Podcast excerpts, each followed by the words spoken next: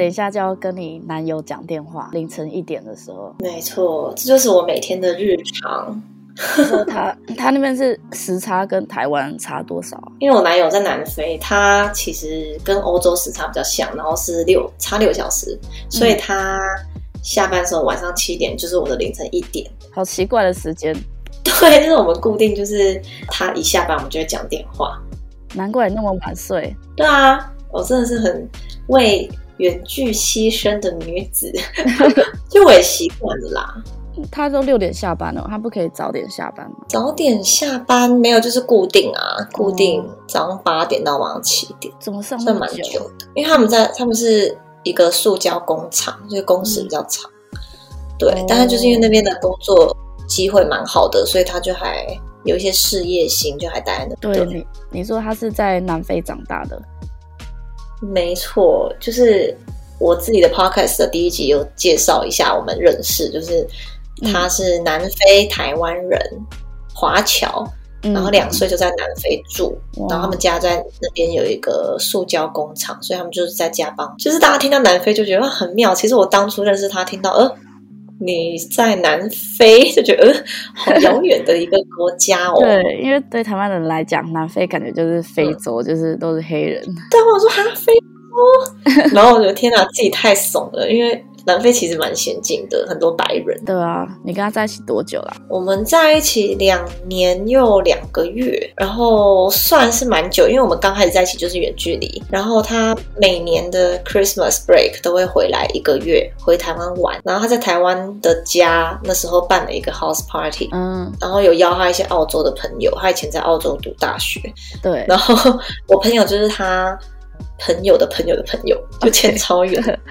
然后是有一天，他朋友就说：“哦，我朋友有个办一个 house party，你要来。”但我那时候就很懒得去，因为那时候刚下班，礼拜五晚上。嗯嗯。然后，而且那时候我刚被一个法国男生放鸟，哦、就是我本来那时候约一个 dating 对象，哦，OK，要出去吃饭还是干嘛忘记了。嗯、然后他竟然就不读不回。然后我就觉得不爽，因为我那时候其实完全不想干嘛，只是想多认识人，所以那时候是一名单身自由的女子。那时候就想说去法国再认识男生啊，所以就很命运就是这么的妙，你知道吗？所以那时候是刚好要正要去法国之前，对，就是我已经申请，正在申请中，然后决定要去法国，嗯、然后就好死不死遇到，所以我觉得缘分真的很天哪，对啊，很好笑啊，啊然后。我们那时候就只是一起 hang out，一起喝酒玩乐，嗯、没有想任何那么多事情，对但是就这样自然而然就觉得对彼此有好感。而且我本来是喜欢他一个、嗯、他的朋友，一个澳洲白人，因为他长得就是很艺术很酷，然后我男友就是宅宅 乖乖的样子，嗯、就是。不是帅哥型，对对对，嗯、然后我就说，呃，他好干瘪的，不喜欢。但他他 party 不是也很疯狂？对，因为我就是他们都是好玩的人，所以我们一群朋友玩都很开心。就是至少我觉得他们每个人都是会玩，然后又就是算是蛮上进的那种男生的感觉。嗯嗯，嗯就是他们个性都是我欣赏，只是他的菜，但是我不会是我一开始就被吸引。哦、对，我那时候还就是私讯他朋友，想约他朋友出去。就他朋友好像有女友了，所以就拒绝我这样，oh. 然后我就很伤心。所以后来是他先约你出去？对，就是后来他朋友都先回澳洲之后，就只剩他一个人在台湾。那他比较晚飞南非，对，然后他就无聊，然后就约我。虽然他是否认，他只是一直说他只是无聊约，嗯、但我觉得他根本就是喜欢我。好，反正就是，对，他就问我说要不要去看电影什么什么的。然后我想说啊，好怪哦，跟这个宅男好坏，一直讲坏话。但我想说，算啦，就无聊嘛，就看个电影。对。然后我还记得我那时候看那个《Glass》，就是那个异裂，就算是蛮恐怖的。恐怖片。对。对。然后他在看我，我就把我，对，我就把眼睛遮住，一些恐怖画面不敢看，这样双手遮住。然后他就说：“哎，干嘛遮住？”他就趁趁机把我的手把它拿下来，然后趁机牵住。超恶的宅男很会哦，对，发现哇，他好油条哦，他很，他明明就很会，有这一面。对，因为其实我也蛮喜欢主动的男生，他如果太别扭，我反而觉得哦，没有什么意思。对对，因为发现他不是真的木讷，他其实是就是斯文，但他其实也是算是蛮活泼外向。对对对对，对有反差。然后觉得哎还不错哦，因为我喜欢那种活泼的的那种人的感觉。对，然 后加上我们都是在有在国外待过好几年，然后，嗯，所以我们的聊天方式跟个性、价值观，就是我觉得算是还蛮像的，所以，对，所以我们一开始当朋友的时候就已经蛮多话聊。那你们后来跟他认识不久以后，他就是你去法国，还是他先飞南非？他先飞南非，因为他只是回来休息度假，嗯，然后他在一个月就要飞回去了，然后我大概还有三四个月吧，嗯，结果你们就在一起了。对，因为我们本来都觉得啊，没关系，我们就是当我们就是互相喜欢，但是我们都知道我们要各奔东西，所以应该是不太可能。嗯、但我们也就是开玩笑说，哦，我们应该之后很快就会再见面吧。因为我们都蛮喜欢对方的，然后就说哦，我们这样当这种伴侣或是 dating 也不错，对。然后就想说，就两个都在装 chill，你知道吗？嗯嗯。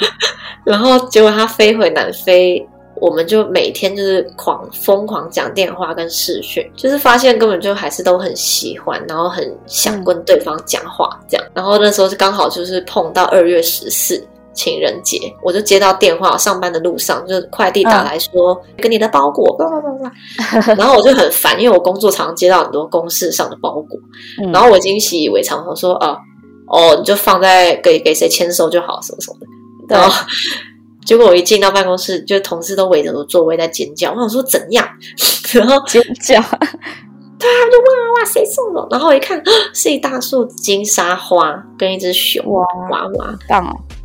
对，然后我就光哎，对，超爽，就我史上第一次有那么有 surprise 的感觉，因为我觉得你不抱任何期待的收到任何礼物，就会是更、更、更加倍的开心，你知道吗？对，因为你真的完全 unexpected，然后也觉得哦，我们不可能怎样怎样，有什么有什么那个情侣的那种，结果就发现是他送的，然后他有悄悄的记住我的地址，这样很很让我很开心，然后我就觉得哦，真的很喜欢他，就是突然觉得隐瞒不了我的感受了，然后我就是直接就是赖他，就是说我很开心什么什么，然后刚好隔天是他生日，反正这些很 dramatic，就是隔天是他生日，我就觉得我要做一些表示，因为他都有这么有表示。我就对。我就请我一些朋友，因为我们那时候一起 hang out 都认识了，我朋友就跟我一起录了一支就是庆祝他生日的影片，嗯，然后就说那你也很会耶、哦、对啊，不是因为远距离，然后南非又很远，然后我又不知道他家地址，所以我只能做这种影像的东西，你知道吗？嗯，来来来，就是帮他庆生之外也，也我就有点想要做一支告白的影片这样。对，所以其实是我告白的，对，嗯、然后就是前面都是他们祝他生日快乐，然后最后面我就录一小段话，就说虽然我们认识时间不长啊，嗯、然后虽然我知道我们即将会要远距离，但我还是想试一试，即使我知道会很辛苦，不不不，反正我觉得自己变得好肉麻，告白，对对，那他反应是怎样？他其实当下没有马上回，然后他后来就是。因为他说他他怕我要睡了，然后他想打电话就是正式的回应我。隔天他就打电话跟我说，就讲我的名字，然后就说哦，我愿意当你的男朋友，这样，反正就蛮感人的。哇，还不错，好好，你们的故事真的很浪漫呢。对啊，就很狗血，但很好笑。所以你们就这样开始远距的关系。那那时候你在台湾，可是你后来又去法国，所以你们一个在法国，一个在南非。对，就是哇。很很妙，两个人都在异地这样子。对，然后而且我们是第一天交往就开始远距离，所以这个也很妙。啊、然后其实很多朋友都会会听到很多声音，会觉得啊，你这样会很辛苦，或者啊，这样子有办法撑下去吗？嗯、而且我就是那种很很不能被人家讲，人家越讲说我不行，我就越想说我要证明。对啊，对我记得那时候我也很惊讶听到，因为 Chelsea 是一个超级。焦虑就是很黏男友的人，所以真的我听到你要远距，我觉得怎么可能？因为你以前就是连在台北，你都一定要每天跟男友见啊，然后一定要一直在讲电话什么的。因为我们是双鱼座，就是我们很爱乱想，然后又很黏对方。不要讲哦，啦因为我也是我也是双鱼座，不要看错，我们的星盘一模一样，但是我就没有这样。也是啊，也是，但是。反正我个人是觉得我是非常不能远距离，然后就是哇，真竟然可以这样，觉得好伟大，我自己都佩服我自己。其实就有一股倔强吧，就觉得就觉得人家越我越想证明给人家看这样子。对啊，我觉得远距感情好像就会很多人会有反弹的声音，但是但是我会觉得说那是自己的感情，为什么别人要给你意见？你懂吗？就是就算是痛苦什么，也都是在你在经历，你自己经历，或是你哦。开心的事也都是你在经历，别人只是别人也不太了解你们感情到底是怎样。真的，因为我觉得应该很多女生也是在国外，一定都多多少少都有经历一些远距离的呃感情经验。对啊，对，所以我觉得今天刚好可以分享我自己的，我觉得算是一个好的例子吧。对啊，所以你刚开始有没有觉得你要很常黏他，就是一直打电话给他什么的？我一开始就是真的热恋期，就会一直想讲电话视讯。然后他一开始也是很配合，嗯、结果我发现交往一两个月之后，其实他开始，呃，他的重心有点又返回到工作，因为他本身就是一个工作狂。对。然后那时候我就极度焦虑，所以那时候就产生了类似磨合期。可是远距磨合期真的会更难，嗯、因为你就是见不到。对。对，因为有时候沟通很难，因为如果不是远距的话，如果你吵架什么，就还是可以抱抱啊，或者见到对方可能就会心软了。但是远距离就只能你沟通能力要很强，然后彼此都要有毅，彼此都要有毅力，就是要坚持走下去的心，不然就会很很困难。对，我觉得远距最看重就是两个人到底有没有心心力在维持这段关系。真的，因为有很多人就是没办法忍受下去，或者可能有一方在自己的外地又有认识新的人啊，或者是或者是如果你们两个。追寻的事情不同，比如说有人有的人就不想要有感情的话，那就会很难，对，对啊，对，就是首先我觉得要先确定彼此的心，再来就是有没有给对方足够的安全感，对，然后够信任对方，不要管对方，对啊，然后而且我觉得你们两个刚好都很好，是因为你们都是呃都是在人生的阶段差不多，就是有一个稳定的工作，然后。也都知道在自己在干嘛，就是比如说你那时候在法国就知道哦，你就是学业，然后他可能那个时候就是拼工作，所以你们就不会重心都一直卡在这个远距关系上面，因为如果你们重心都在这上面的话，可能就会更痛苦，是吧？没错，就是心智也要够成熟，然后远距离很考验你的独立能力嘛。嗯，对，因为就是你要有你自己的生活。不能重心都是对方，所以我觉得最好的状态就是我们各自忙各自的时候，都可以认真做自己的事，然后相处或是聊天的时候，又可以很很享受跟对方的互动，就是这是最好的关系。因为像我们其实一年只见两次，其实非常非常的少，就是只有四月复活节的时候跟十二月 Christmas 的时候。不过这两个都是长假，嗯、都可以见大概两周以上这样。说你们第一年交往的时候吗？对。后来你们的磨合期大概多久啊？磨合期大概三月到三个月到八个月吧。就是、嗯、其实我们都没有很激烈的吵架过，但是磨合期就是淡淡，就是偶尔好像又好像又有一点。但是我们主要的沟通都是比较。偏理性的，就是我们会尽量的让自己调整好情绪，不想要恶言相向这样子。嗯嗯。然后他也是算是蛮成熟，都是就是有什么不爽，就是好好讲道理，然后不要意气用事，这很重要。所以你们的沟通可能比较主要是说，哦，那我们到底要什么时候讲电话比较好，或者说为什么你刚才没有回电给我？就说哦，因为我刚才在工作什么的，就是比较是属于用呃找一个沟通的方式。没错，就是有一个 solution，不是只是在那边乱闹说，哦，快被你烦死了什么，或是故意冷战，嗯、我觉得这些都是很伤感情，然后非常没有意义的一个沟通方式。对啊，然后因为我觉得远距离吵架要更小心，因为你就是见不到了，所以对你你在用字上面是你你伤害对方是只会让你的感情就是再更难维持而已，对你们都不会有帮助。反而你们要呃用维持新鲜感啊，或者是说就是要让对方有一直有一个好的感觉，就比如说传笑话啦，然后开玩笑啊，或者是呃传 memes 之类的。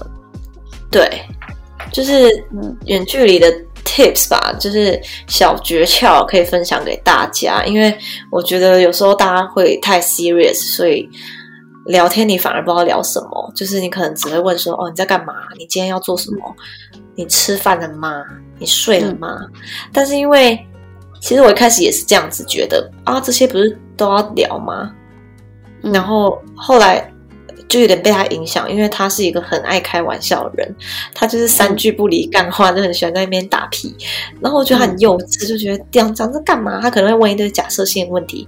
哦，如果我今天跟你朋友偷偷出去约会，然后被你发现，你会怎样？然后我就觉得他很烦。可是后来也觉得，哎。其实就是要有一些这种小情趣、小乐趣。我记得之前跟 Chelsea 在讲，我们在讨论这件事的时候，我们觉得很有趣，嗯、因为对，因为我跟我男友是你跟你男友的角色兑换，就是我男友也是比较焦虑的人，哦、就是他会一天问我好几次说 What are you doing？就说你在干嘛？然后，然后你跟谁一起？你你等一下要做什么什么的？然后我就会觉得很无聊。第一个觉得很无聊，因为。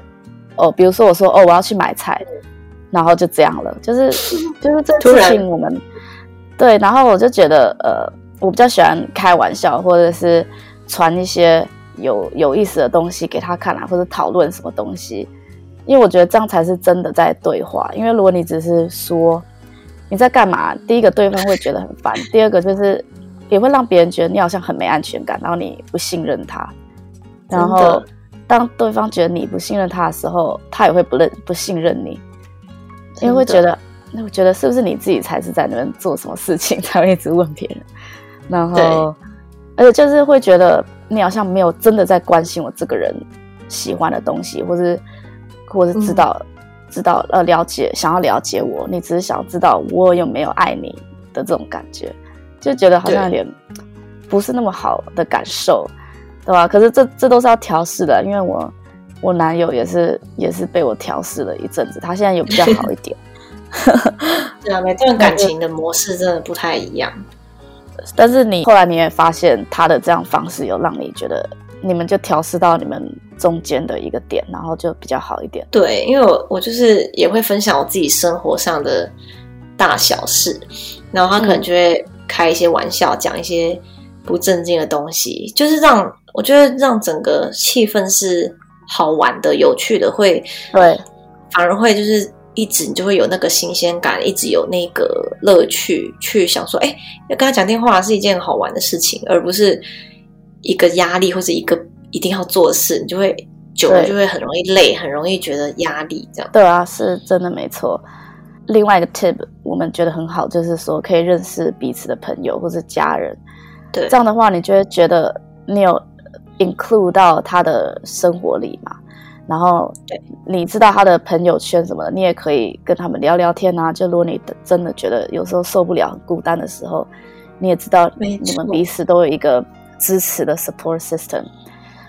我觉得这样蛮好的。对，对，因为他跟我最好的朋友非常好，因为他们两个个性超像，所以他们有时候还会私聊，嗯、然后就很更有趣，因为就是我们还可以。讨论我朋友的八卦啊，讨论我朋友怎样怎样怎样，然后就我觉得很就是他也很很很愿意去认识你的朋友跟家人，这很重要。嗯、对，对，不是只有两人事。我记得那时候很好笑，就是我们我那时候回台湾的时候，我跟你们全部人一起出去玩嘛，去夜店还是什么忘记了。然后你那个最好的朋友，哦、那时候我们都很醉，然后我们好像联络不到你，我跟你最好的朋友在一起，然后他就打给。你男友就说怎么办？我们找不到房，嗯、但是我们也没有说要他帮我们找到你，因为他怎么可能？他在南非。对，很好笑。有一次你记得吗？我们全家人在一个农场里，然后，然后因为我们很多人都说我跟 Chelsea 的声音很像，哦，对，对，对，然后我们就想要 troll，就是开你男友的玩笑。然后那时候你跟你男友在讲电话的时候，他好像讲到。关于牛奶包装这件事情就很有热情，他就在那边讲，然后 然后你好像觉得很烦呢、啊，你好像快听不下去，然后就把电话交给我，然后我就装成你就说哦，哦，对耶，好酷哦！我就在那边回应他，然后他还不知道，在那边讲了十几分钟。你 你记得吗？我记得，超好笑的。他曾经在讲啊牛奶包装，而且他中文又不太好。对，他一开始是食品包装的工作嘛，所以他就对那个很有热忱。对，他就说牛奶到底是怎么保存的呢？这个压缩，然后我说 I don't care。然后他还逼你去问农场的人说他们怎么。怎么冷藏的？超怪，然后我完全没有理他，那我就会呛他，啊、然后就很白痴，就是这些白痴互动，对啊，很好笑。但是我觉得这个才是真正的沟通，因为我也是比较喜欢跟我男友就是讨论事情啊，或者讨论一个议题，或者是之类的，然后他反而是讲不下去，因为他会觉得说。哦，讲这个的目的是什么？就是他他的观点跟我不太一样。可是如果我们跟我们我们跟他的朋友出去，然后他的朋友会讨论议题的时候，我们三个人就一起讨论，然后他自己也觉得，哎，这样好像蛮好的。嗯，因为因为可能是他的感情观念就会觉得说，情侣就是要情侣就是不需要讨论这个，情侣就反而比较知道说，想要知道说你在干嘛 那些的。可能是他比较没安全感，然后喜欢讲这一类的话题，会让他比较那个有安全感。有可能，但是如果有一个，如果对方一直跟你问说你在哪，嗯、然后一直说哦我很想你，然后我就觉得这些话题好像 好像就是一样，没有什么。对，可以多开发一些。对，对可以多开发一些话题，所以有对有共同朋友也是很好的点，因为你们有不同的话题。真的，我觉得这很重要，不然有时候我们两个也没那么多话好聊，你知道吗？就对，就聊聊别人呐、啊。尤其如果你们你们的专长工作不一样，然后兴趣也不太一样的话，就会更更难。对，因为其实很妙，是我们两个兴趣是天差地远，完全不一样。嗯嗯，然后我们共同兴趣可能就是吃东西跟看电影，但是我们看电影内容也完全不一样。像男生喜欢看动漫或英雄片，哦，对。然后我是喜欢看爱情那种超女生的韩剧啊，blah blah blah。嗯，当然，但是我也觉得哦，我们既然这样还可以聊那么多，也是蛮妙的。因为我们的，我觉得生活形态也很重要。比如说，我们都喜欢比较喜欢夜生活，因为有的人他可能是早起的人，他喜欢早上去户外活动，然后晚上早早睡觉。但是因为我们都是喜欢早上赖床，然后吃个 brunch，、嗯、然后去去室内的一些活动，因为他也是很懒惰，嗯、不喜欢太多 outdoor，但是我们又喜欢一点点散步就好了。所以就是我觉得，对，因为我觉得这蛮这个是更重要，比起说兴趣，虽然兴趣也很重要。对啊，对啊，因为我觉得你的 schedule，嗯，其实我觉得有点不太一样的兴趣也蛮好的，因为比较有趣。你们的呃 activity 就是你们都要一样，比如说两个都很不喜欢动，或是或是两个都很爱出去，就要差不多。对，我觉得这个很重要，因为像你跟他，就是你们会喜欢比较静态活动，但是偶尔也想在出去 party 或者散个步什么的。没错。然后，然后我跟我男友是也是跟你们一样，嗯、就是我们兴趣相反。可是我很喜欢试新的东西，我也喜欢见新的人。然后他是非常外向、超级外向的一个人，所以我们就会刚好他可以带我出去，然后我跟他的朋友什么都相处的很好，刚好互补互成，这也是一个还不错的点。相辅相成，对啊，对啊，我也有交过那种兴趣一模一样的朋友，但是有的男友，但是有时候那样也很烦，因为两个会有一种。互相比拼的感觉，就是哦，谁画画比较厉害？然后说，哎，我比较喜欢这个画风，不行，我比较喜欢那个画风。因为你对自己的专长，对我也没有那么对，因为你对你的专长会有一个自己的执着，我也会觉得那样反而会让我有点压力，好像竞争的感觉。你跟你男友遇到疫情，是不是也对你们感情有一些变化？哦，真的，因为我我本来就第一次这么认真的开始远距离，就是大家都觉得我不可能远距离的人。那我自己也做了很多调试，到嗯，好不容易开始适应远距离之后，嗯、结果雪上加霜的疫情就来搅局，就是嗯，嗯，本来已经一年只能见两次，变成那时候爆发的时候四月就不可能见了嘛。然后，然后本来想说十二月可以见，但是一直都没有好转。然后那时候我非常崩溃，因为我就觉得说，那不然你就是你还是可以硬回硬飞回来啊。但他就是比较注重安全，嗯、他就觉得万一因为这样飞回来，然后害我得病，或是害他得病，哦、都很不划算。就他是个很理性的人，嗯嗯。那我也是。不能反驳嘛？我不可能因为我自己自私，就只是想见到他，就叫他冒着生命危险。因为南非要飞回台湾要转两次机，两三次，就非常久，几个小时，总共总共要二十一个小时吧？哦，那真的真的蛮可怕的。就是你南非，你要先飞到杜拜，然后杜拜再飞到新加坡，哦、嗯，新加坡再飞到台湾，哇，好久了，就真的很恐怖。然后。我也不敢飞，他也不敢飞，所以就就只能忍痛放弃。但是那时候我真的超难熬，就去年我真的觉得很很辛苦，嗯，然后就就是刚好远距离有坏的就有好的啦，就是也刚好这时候也可以测试你们到底是不是真的对彼此那么有心。对，因为有距离真的很多点，你是可以一点挫折就会非常想分手。嗯嗯。因为你会马上会觉得不知道在坚持什么，嗯，如果你不够爱他的话，这些东西是可以马上被推翻，就你会很快就会清醒，嗯，因为你的人生，因为你想想看，你生活基本上根本已经没有这个人，你只是心意相通而已，对，所以这时候心意会变得非常的重要，然后也是因为这样才会显得他比较感人吧，我觉得，嗯，有一个好处就是你们都可以。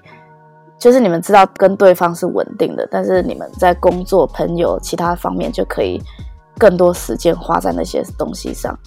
因为有些，假如你跟你男友都在台北，嗯、你可能每天都会跟他出去。我也觉得，反而就是没有那么多时间拼事业啊，或是跟朋友、家人出去。对，因为我发现，哎，反而让我强迫去呃改转变，让自己变得更独立。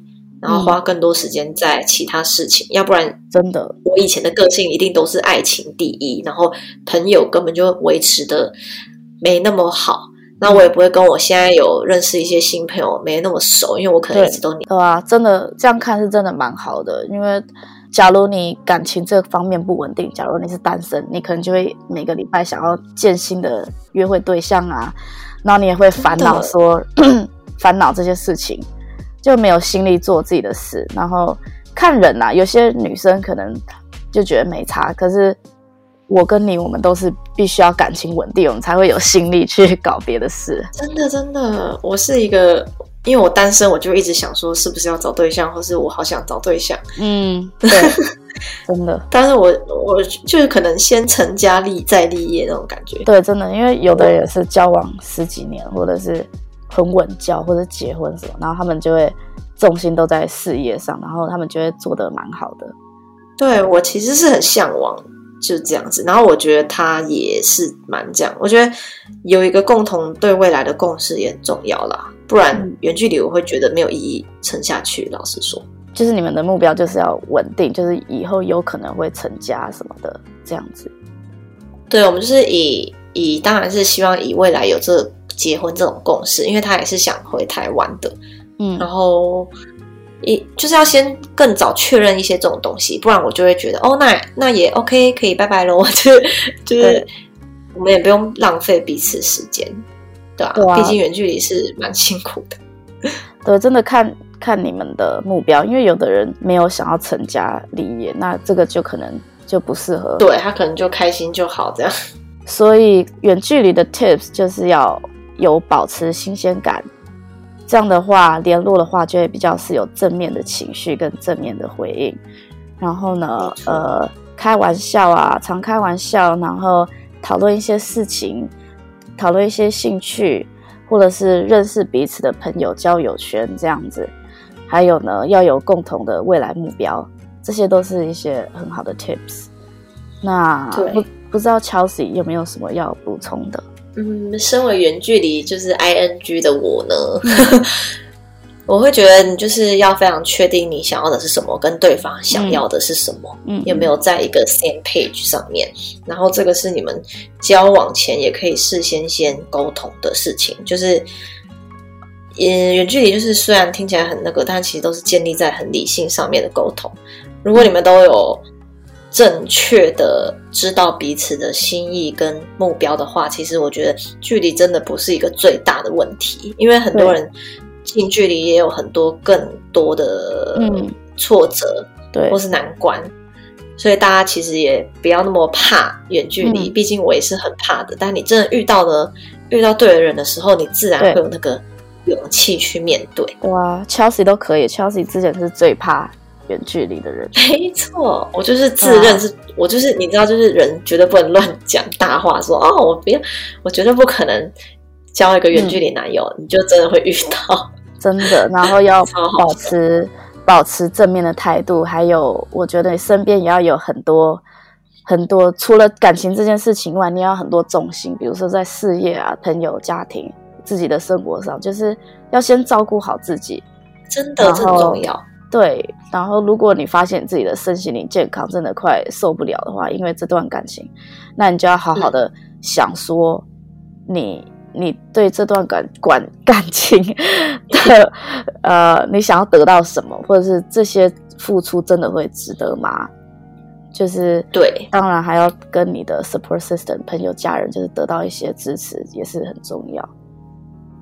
没错，像我就是也开始也可以知道怎么过好自己生活，然后嗯，跟家人、朋友啊，工作上面都有更好的那个 balance，这样。其实说不定你，你有没有觉得，其实你经过这段感、嗯、感情，就是在经营 ing 的时候，其实让你训练到这些各方面，反而训练的更好，因为你觉得更有更有毅力，然后更对自己有自信，说：“哎，我连这个都做到了。”我觉得这真的很励志哎，因为我发现两年前我就是反而很比比较幼稚，然后又很黏人，对，然后又很爱欢的小女生，嗯嗯。但是我熬过了这一段，我发现我自己变得更成熟，然后嗯，沟通上可以更理性，然后这不止帮助到就是感情部分，对，对工作、对于交友都更稳定，然后不就是更成熟吧？嗯，这真的很好，因为因为他跟你是完全相反，他是一个很理性的人，然后刚开始你这种反差很大的两个人在一起，一定会有摩擦期，而且会很可怕。对。可是超痛苦，可是过了以后，你们两个都会进步很多，而且是一个非常很好的关系，就是因为你们又有新鲜感，因为差很多，然后又可以互相互相进步。对，有一种互相是彼此的镜子的感觉，就是互补。我跟我男友好像也是这样，而且，哦、对啊，因为我们也是刚开始吵架吵得很可怕，因为我们个性实在差太多了，然后。他也是，我是很感性，他也是很理性的那种人。对，所以，所以我们吵架都是那种大吵，是超可怕。就是他看不到我的点，嗯、我也看不到他的点，但是我们都会差太多。吵架以后就会慢慢反省，说，哎，其实我因为他，我看到一些我之前都没发现我的缺点，然后他也是因为我这样，然后也也变了很多。然后，但是因为经历了这些，我反而。在其他方面就成长很多，比如说对我自己工作比较负责，然后也会比较理性的分析事情。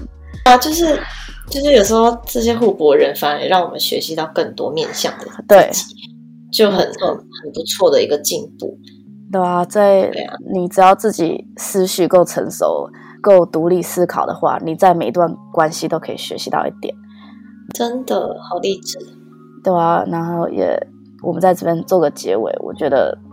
远距离真的是很棒的一个人生经验，然后如果你们真的成功的话，也是也很好这样子。真的，大家可以如果有远距离的机会，也可以不要害怕，可以去尝试看看，说不定有意想不到的收获。